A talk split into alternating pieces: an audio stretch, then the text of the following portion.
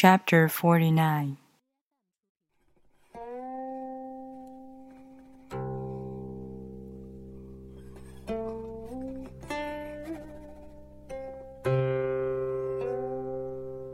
The master has no mind of her own.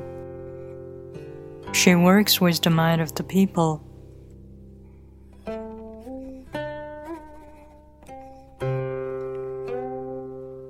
She is good to people who are good. She is also good to people who aren't good. This is true goodness.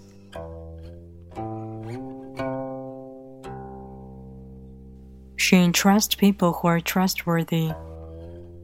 She also trusts people who aren't trustworthy. This is true trust.